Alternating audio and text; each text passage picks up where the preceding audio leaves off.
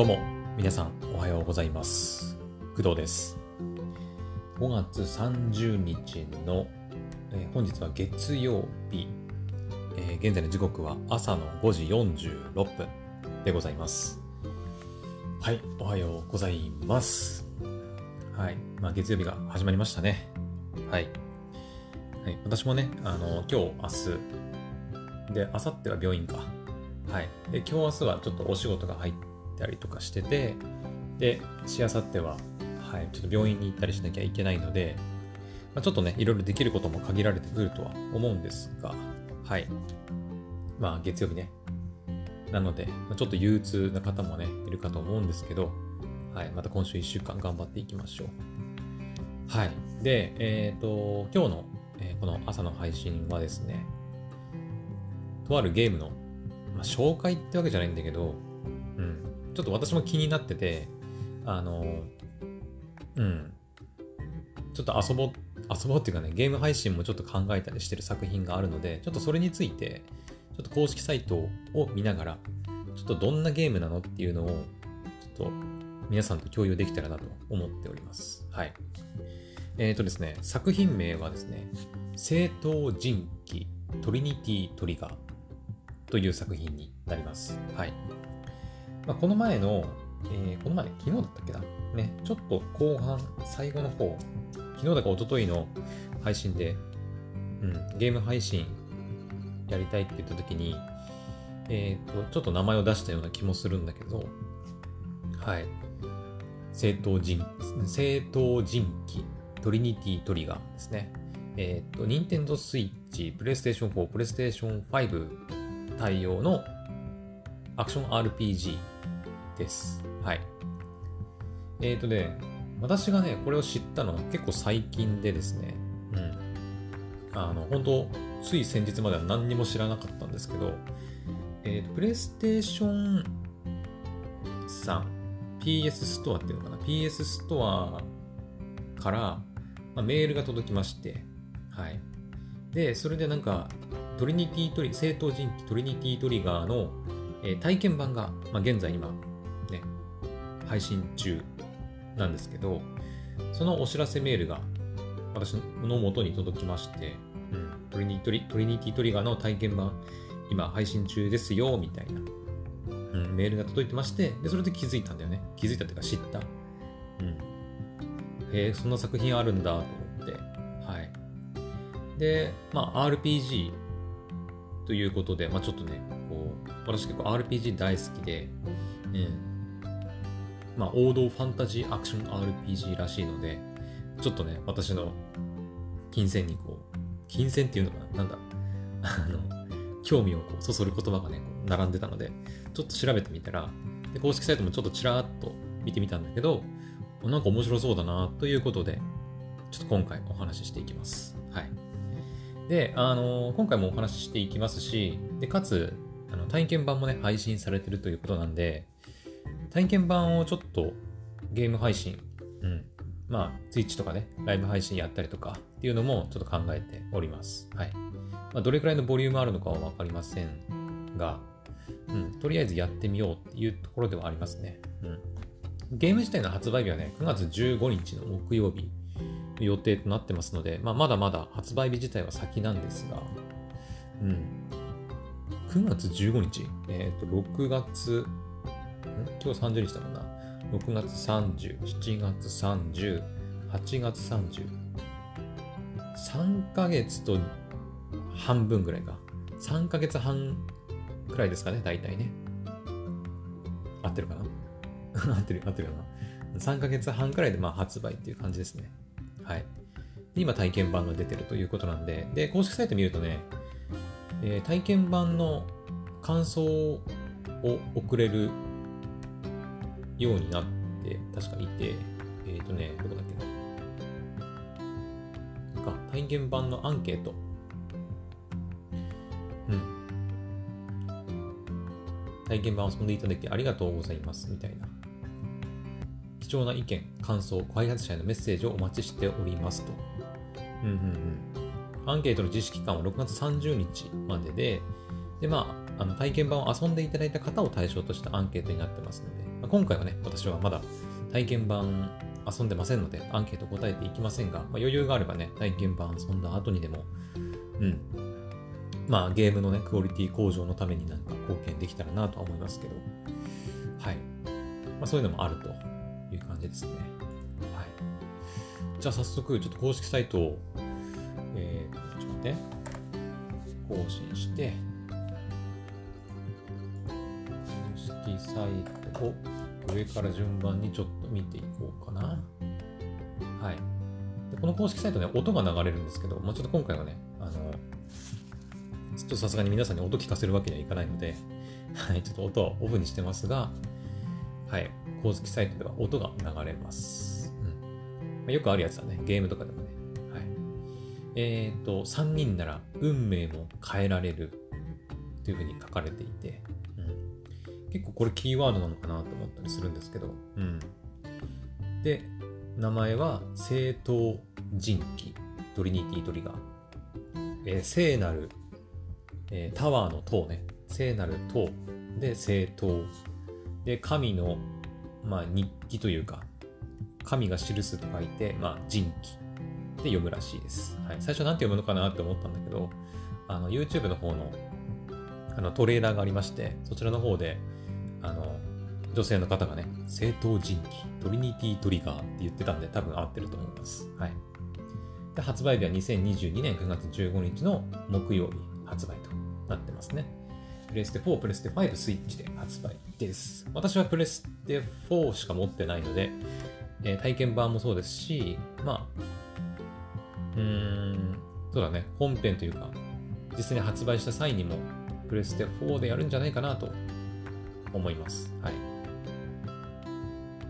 で、えー、っと、ちょっとね、公式サイトじゃ下にスクロールしていくんですけど、えー、さあ、君らしさを見つける旅へ、豪華スタッフが集結して送る新たな王道 RPG が始まる。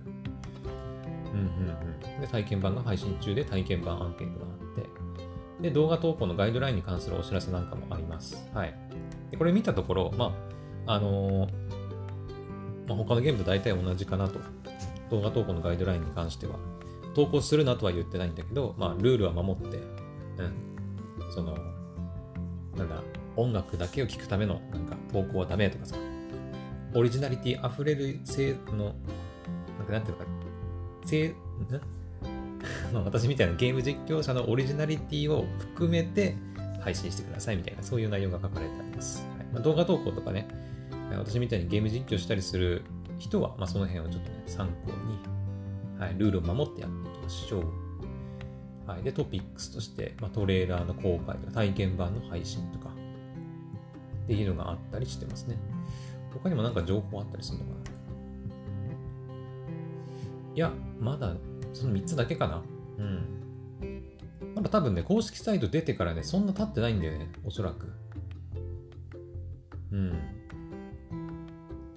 多分そうだよね。結構最近なんじゃないかな。情報自体はどうなんだろうね。結構前から出てたんですかね。うん。ツイッターとか見れば、もしかしたらツイッターのアカウントが開設された時期とか見れば、もしかしたらわかるかもね。2022年の4月からツイッターが出てるな。ということは、やっぱ結構最近の方ってことだね。うん。えっ、ー、と、トリトリ、あ、トリトリって略すんだね。略すっていうか、まあ、あの、ハッシュタグトリトリ。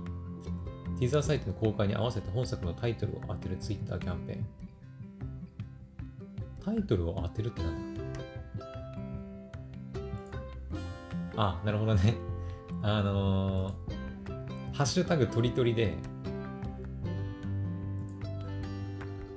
ハッシュタグはトリトリなんだけど、完全主義 RPG プロジェクトトリトリ。5月26日始動。結構最近ってことだねじゃあね。えー、で、まあ、そのティザーサイトでは、まあ、そのトリトリっていうね、まあ、キーワードが与えられてそのタイトル何ですかみたいなことをやってたみたいでね5月20日ぐらい約10日ぐらい前かにやってたみたいですね。で、それが、正当人気トリニティトリガー、略してトリトリみたいな感じで、まあ、発表されたんだろうね。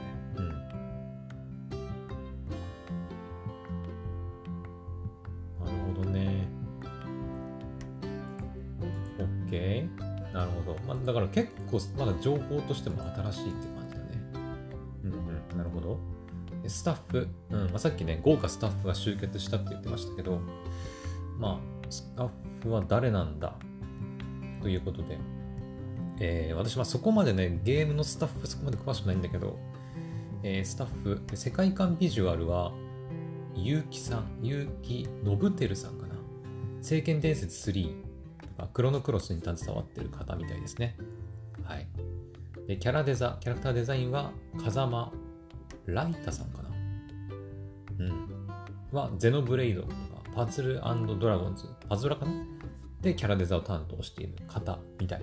ゼノブレイドはね、一応私も自分でプレイしたことはないけど、あの、実況動画、他のね、配信者の実況動画なんかで見たりとかはしてますね。なるほど。キャラ、まあ、この後キャラクター見ていきますけど、キャラデザ、ゼノブレイドと似てんのかな？え、どうなんだろう？ゼノブレイドってこんな感じだったっけ？まあ、キャラデデザデザインだからな。うん、難しいな。まあいいか。シナリオは久保田ゆゆらさんかな。オクトパストラベラー、ブレイブリーデフォルト2を担当している方ですね。ブレイブリーデフォルト2は、確かね、えー、はい、それこそ、それもね、配信、実況動画の方で、あの、一応、一通りを見ていますね。なるほど。あの絵に近い感じなんだね。うん。はい。音楽は菊田祐希さん。聖剣伝説2、聖剣伝説3。なんかこの人聞いたことある気がするな。なんか菊田さんって。うん。まあ音楽担当。で、この公式サイトの多分、あの、ページで流れてる音楽もおそらく、菊田さんが作曲した曲なんじゃないかな。うん。で、トリガーデザイン。そう、なんかね、トリガーっていうね、なんだっけな、YouTube のそのトリニトリガーのトレーラーでもなんかチラッと見たんだけど、なんかトリガーっていうね、えー、と、なんていうのかな。それこそあの、西、えーね、トリガーデザインが西田敦子さん、北風祐介さんかな、水谷めぐみさんの 3, 3人の方がいるんですけど、ポケットモンスターシリーズを担当されてる方たちなのかなうん。で、トリガーってなんか、まあ、この後出てくると思うんだけど、なんかね、それこそポケモンみたいな、なんか、ちっちゃいモンスターなんだけど、その主人公たちと一緒に戦う時には、なんかその武器になったりするみたいな。うん。そういうのがトリガーらしいんだけどね。はい。詳しくはちょっとこの後見ていきます。はい。で、アニメーションは株式会社ドメリカ。株式会社ドメリカ？これ何か作ってんのかな？ニメーション。初めて聞いた。ドメリカ。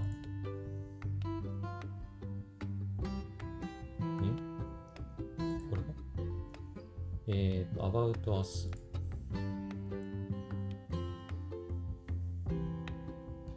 他の作品が見見られるかな？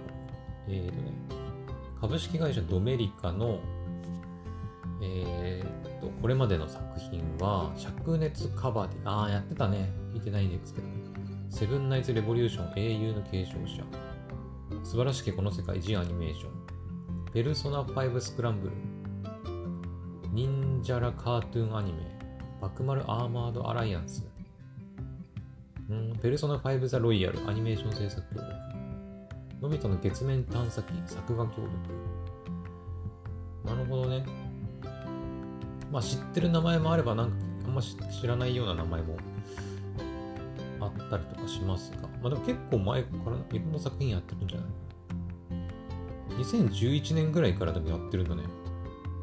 SKE48 の世界征服女子、ブリッジアニメ、ヌッコとはるか、OVA、アナザーストーリーズ、全然知らないけど、まあ、2011年ぐらいから、なんかそういう作品を作ってるみたいですね。A チャンネル。あ、ガルパン？えー、あ、エヴァンゲリオンの新劇場版9の CG アニメーション制作に携わしたりしてるみたいな。なるほど、なるほど。まあ、初めて聞くアニメーション会社ですが、まあ、そんな感じみたいですね。で、開発、開発は株式会社スリーリングス。これもわかんないな。開発？スリングス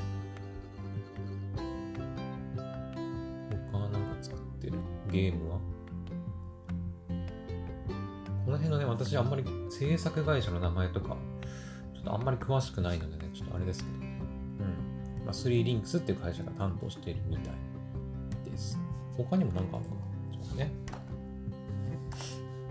えー、っと、あ、なるほど。あ、こっちに見た方がいいかな。えー、っと、世界観ビジュアル。ああ、なるほど、なるほど。公式サイトのその、モア、モアっていうかその、ね、スタッフっていうところに行けば、あの世界観ビジュアルとかシナリオとか、まあ、さっきね、紹介した方たちの、まあ、コメントなんかもね、見れるようになってますね。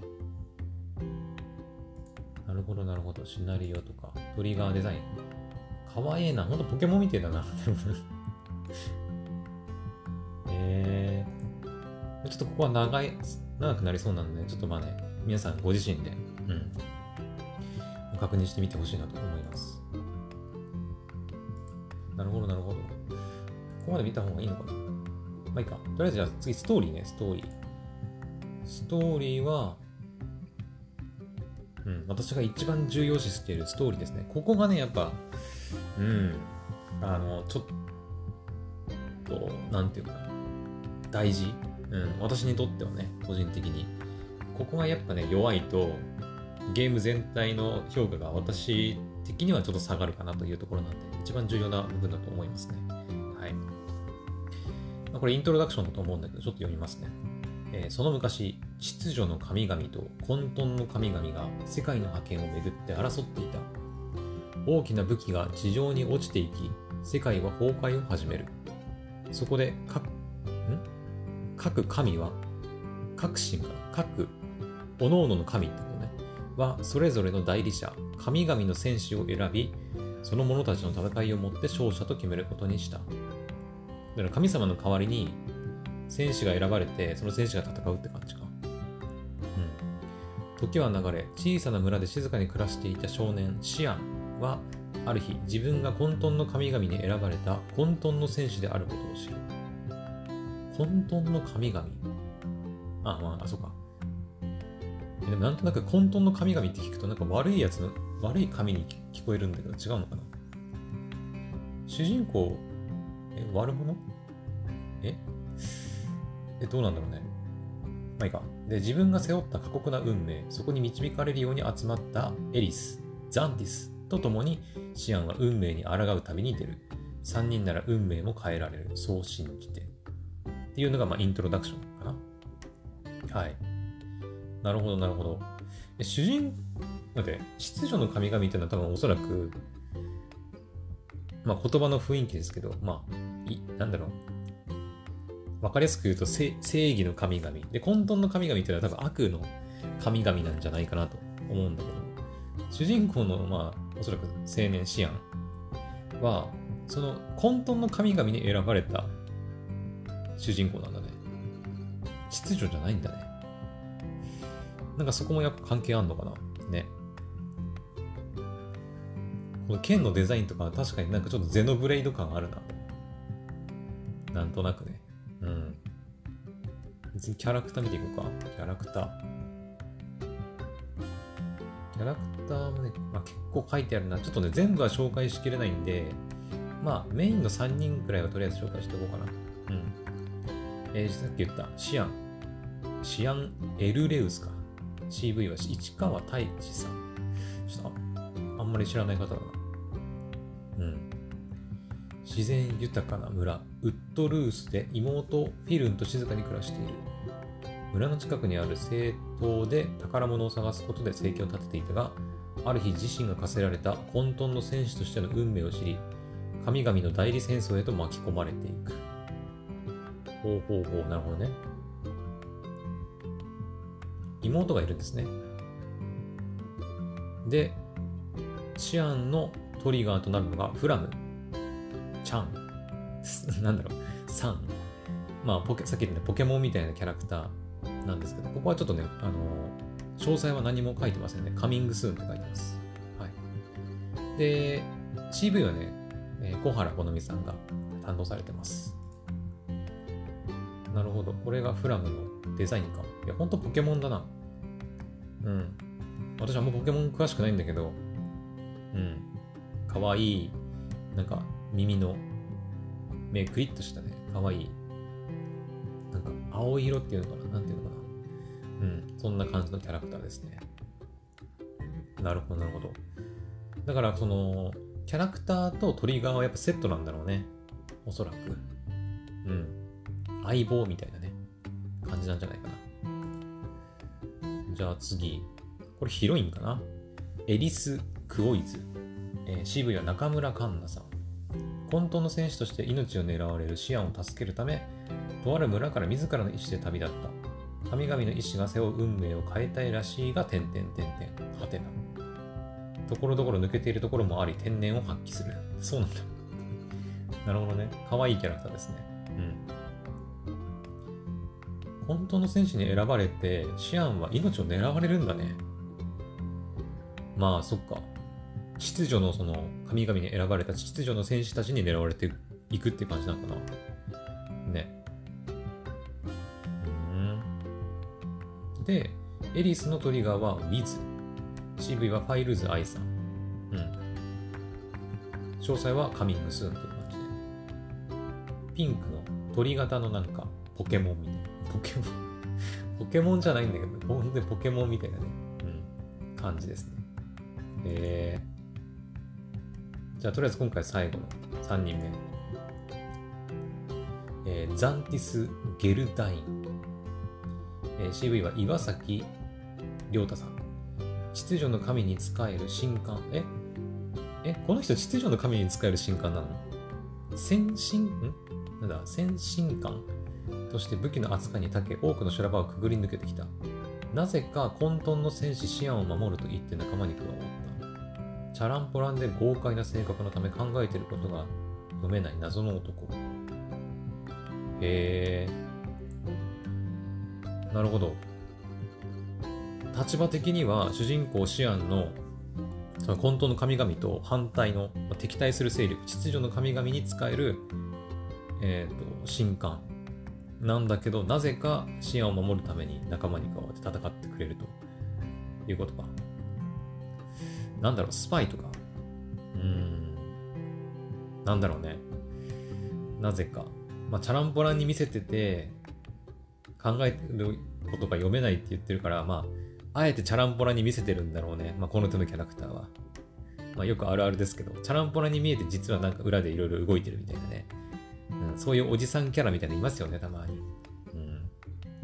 なんとなくここ、私の頭の中で思い浮かぶのは、あの、テイルズ・オブ・えー、ベスペリアかな？うん。テイルズ・オブ・ベスペリアで、レイブンっていうキャラクターがいるんですけど、そのキャラクターもなんかね、おっさんで、あの、チャランポランで、あの、普段、なんか何考えてるかよくわかんないんだけど、実は、みたいなね、ところがあったりしたので、なんかそれをこう、うん、なんか思い起こされる感じがしますね。で、ザンティスですね。ザンティスのトリガーはライ。CV は伊沢しおりさんですね。うん。詳細はカミングスーン。なるほど。黄色いね、なんか雷でもなんか扱うんじゃないかなっていう感じのなんかデザイン。四足歩行の。あ、そうだ、雷の聖獣って書いてるわ。なるほどね。え、じゃさっきも書いてあった。なんとかの聖獣。そうえっ、ー、と、ウィズは、書いてないな。なるほど。でも炎っぽいけどね。なんとなくピンクだからね。はい。まあそんな感じで、キャラクターの紹介なんかもいろいろ書いてありますので、今のとこね、全部で1、2、3、4、5、6、7、14、15、16、17、18? うん、18キャラクターぐらい書いてありますので、ちょっとここで全部紹介するのは厳しいと思いますが、はい。皆さんね、公式サイトで、確認してみてほしいです。はい。なんかね、人間だけじゃなくて、なんか猫耳っていうか、獣耳が生えてるキャラクターなんかもいたりするので、まあそういう世界観なのかな。うんコルデローザ。獣耳、獣耳だ。なるほど。うん。まあ、ファンタジーですからね、おそらくね。うん、まあ人間族だけじゃなくて、いろんな種族もいるんでしょうね。うん。次、システム。うん。システムですね。ゲームシステム。えー、っと、様々な発見。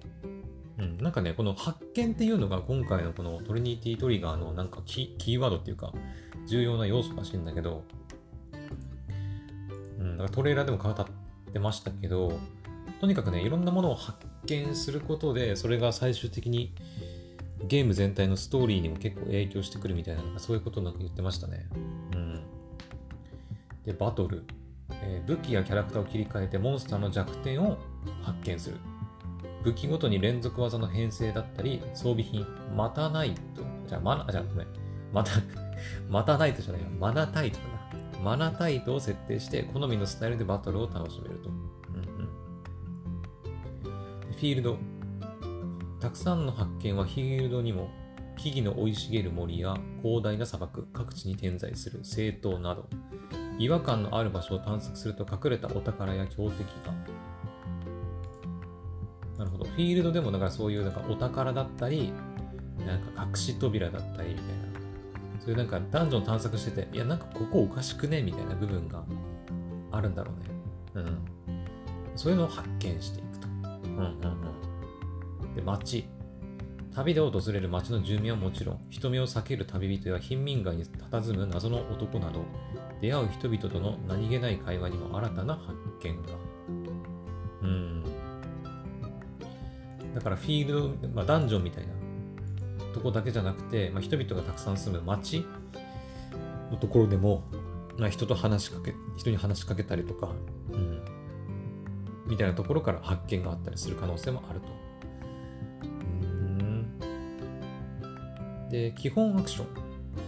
直感的に武器の変更やアイテムを使用できるリングチェンジシステムを採用。キャラクターチェンジやトリガーストライクも駆使してバトルを有利。そう、アクション RPG なんだよね。うん。私、今までアクション RPG っていろいろやってきたけど、なんかね、まあ、ゲームのね、戦闘映像とかも見れるんですけど、公開されててね。うん。そっからなんとなく思い起こされたのは、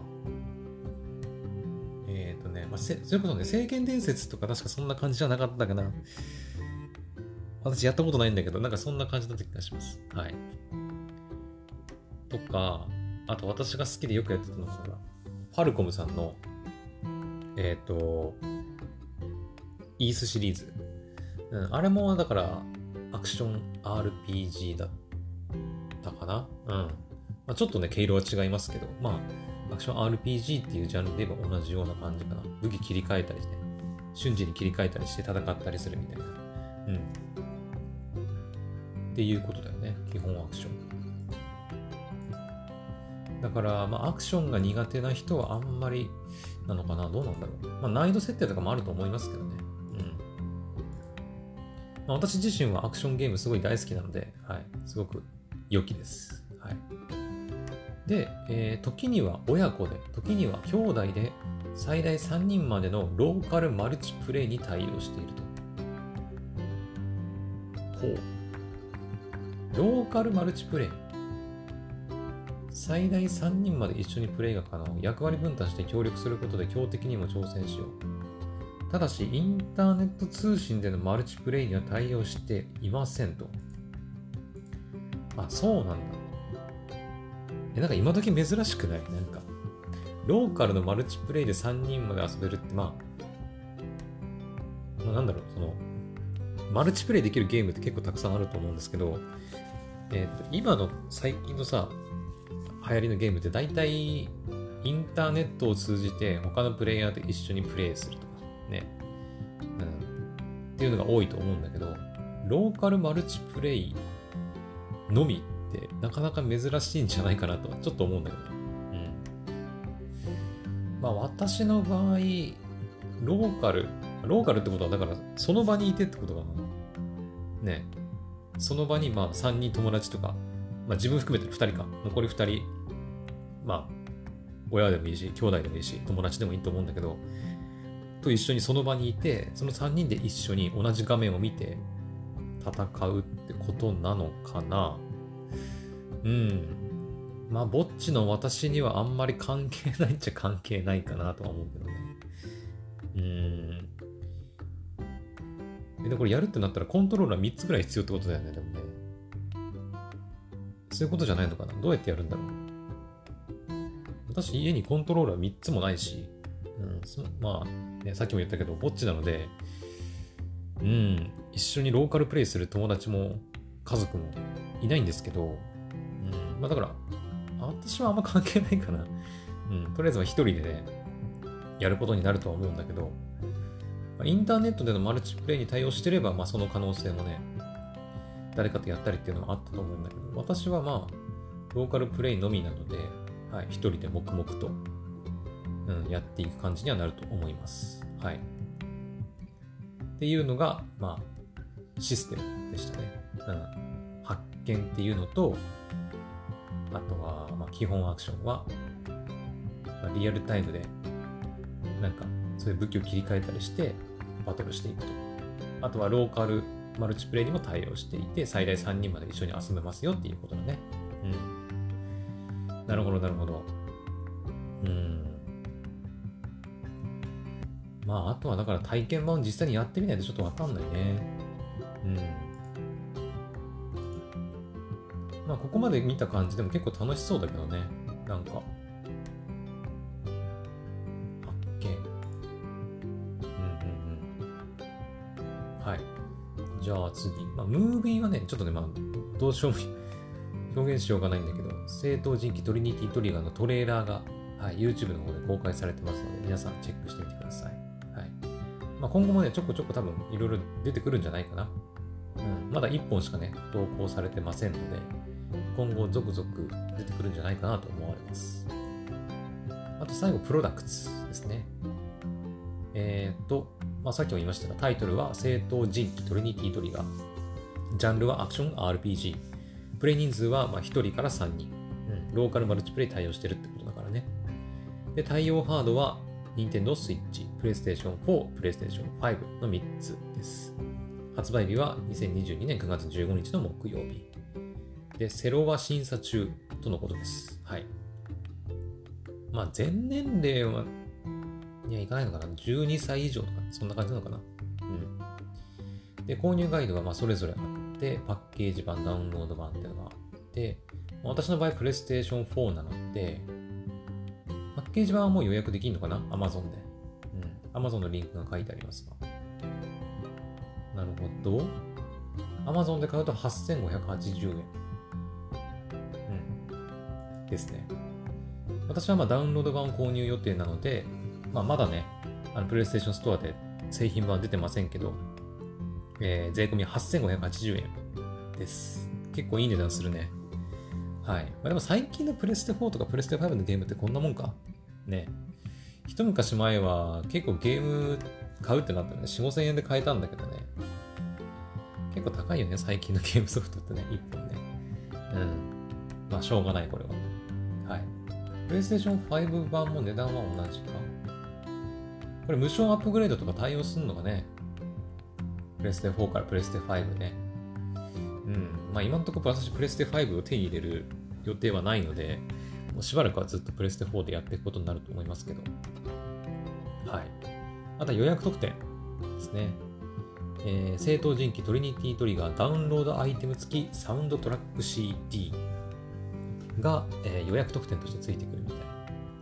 父さんの遺産過去経験値アップアイテムがダウンロードできるコードカード、全10曲収録のオリジナルサウンドトラック CD が予約特典予約特典としてついてくるみたいです。はい、あとはまあ店舗別購入特典ですね。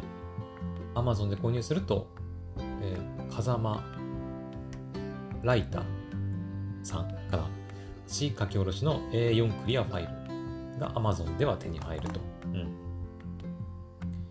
あとはゲオだと A4 のクリアファイル、書き下ろしのね、クリアファイルが。また、ビッグカメラだと、えー、っと、これは何だキャラクターの名前。えー、さっきの女の子、ヒロインの女の子の名前なんだっけえー、エリスか。エリスエリスちゃんが描かれた B2 タペストリうん、がもらえるビッグカメラ。ソフマップも同じかな ?B2 タペストリーかなエリスちゃんの。うん。あとはヨドバシカメラは A4 クリアファイル。アニメイトはマイクロファイバーミニタオル。アミアミさんはアクリルフィギュアスタンド全長 80mm を想定。エビテンさんは B3 タペストリー 3D クリスタル過去優勝特典。うん。ゲームシティさん、初めて聞くな。A4 クリアファイル、キャンバスボキャンバスボードアートブック、ゲームシティ &amazon.co.jp 限定セット。ゲーマーズさんはアクリルフィギュア。上新電気、上新ですね。スマートフォン壁紙。ステラワースは L 版 L 版のブロマイド6枚セット。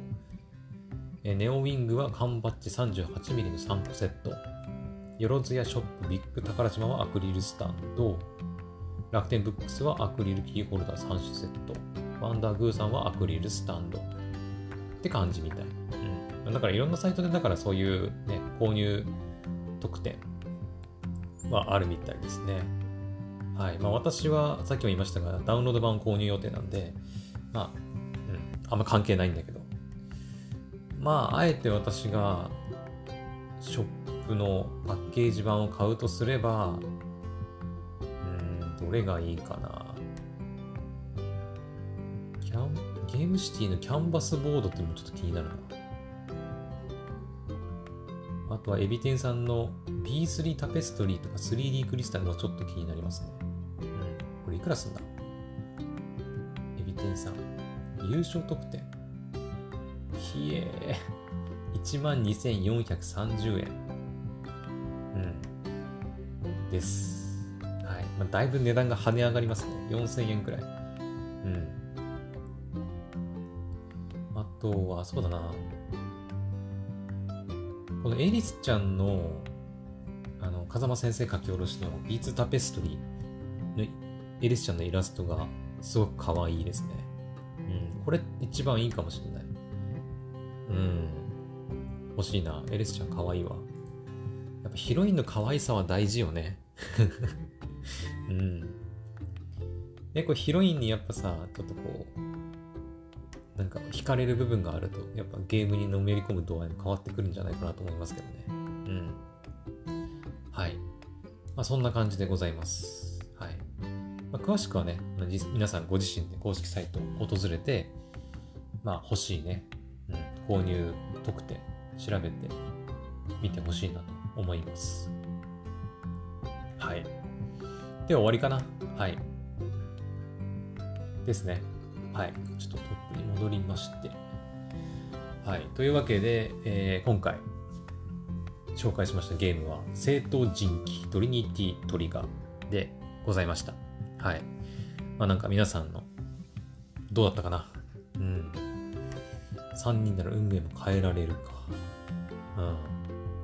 だから常に3人で行動するような感じなんだろうね。はい。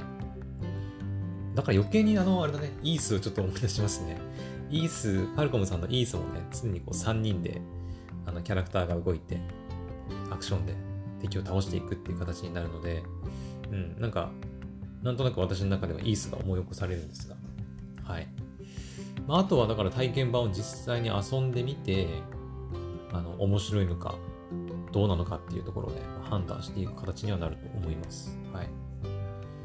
うん。まあ、今日明日はね、ちょっとあまりゲームしたりする余裕もないので、うん。まあ、ゲームしたりする余裕がないっていうか、あの、ね、楽しんでる余裕がないっていう感じなんで、今日はゲームの配信テストをやる予定なんでね。うん。はい。まあ、トリニティトリガーの体験版もちょっとね、今週、できるかな？うん、時間見つけてちょっとやっていこうかなと思ってます。はい。というわけで、はい。皆さんも、正当人気、トリニティトリガー、公式サイトとか、はいまあ、公式の YouTube、Twitter なんかもありますので、ぜひチェックして、で、あの体験版遊べる人はぜひ遊んで、まあ、アンケートなんかもありますので答えてみてください。はい。というわけで、えー、今回の配信はここまでにしたいと思います。それではまた次の配信でお会いしましょう。バイバイ。